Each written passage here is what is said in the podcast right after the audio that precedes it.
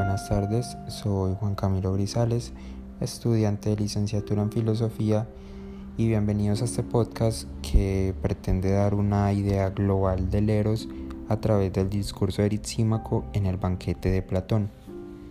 Eritxímaco está de acuerdo con Pausanias que hay un Eros doble, pero dice que Pausanias no concluyó adecuadamente la argumentación de ese Eros doble con la Venus popular y la Venus celeste. Eritxímaco, eh, por medio de su acercamiento al arte de la medicina desde la ciencia, plantea su punto de vista infiriendo un enfoque desde la naturaleza del hombre. Eritxímaco dice que el eros es el deseo de algo ajeno al propio ser.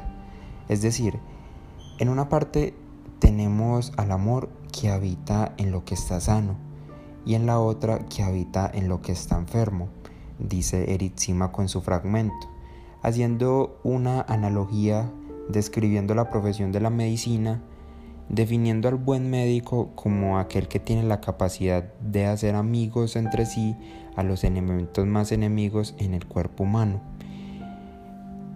Este fragmento está situado en el 186A y quiere proponer que los elementos opuestos se deben amar entre sí.